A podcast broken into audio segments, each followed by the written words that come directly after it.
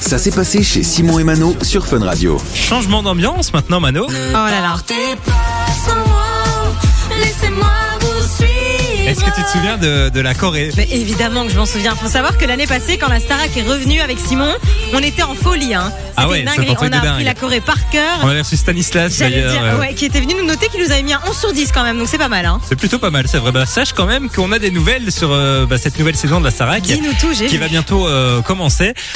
Il faut déjà savoir que euh, bah, depuis euh, vendredi, il y a la Coupe du Monde de rugby qui est diffusée sur TF1 Ouais. et que la Starac va arriver juste après, donc à partir du 4 novembre. Ouh Ça, là c'est la là. première info qu'on a. Donc ça veut dire que le 4, il faut se caler une soirée, quoi. Ah oui, il faut bloquer. D'accord, c'est fait, c'est déjà fait. Il faut savoir aussi que Alexia Laroche-Joubert, donc qui est ancienne directrice, euh, était l'invitée euh, sur la nouvelle émission de C8 qui s'appelle PAF, donc qui parle de la télé, etc.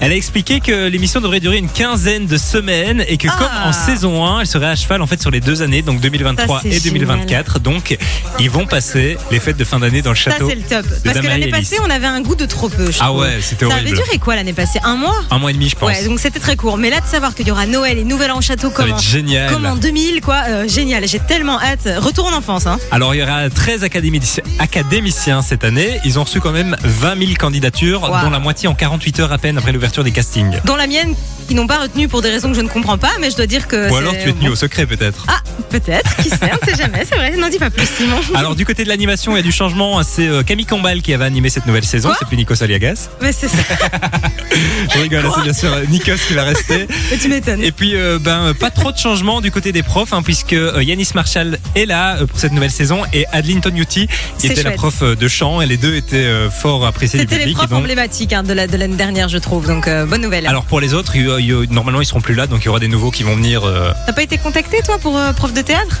ça pourrait être sympa. Ce serait chouette, hein Du côté de la direction, c'est toujours euh, Michael Goldman. Et puis on parle quand même de Madonna.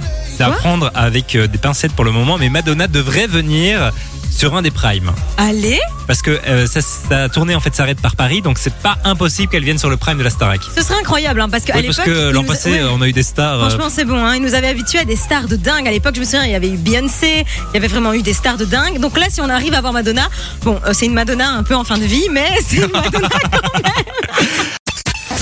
Du lundi au vendredi, 13h, 16h, c'est Simon et Mano sur Fun Radio.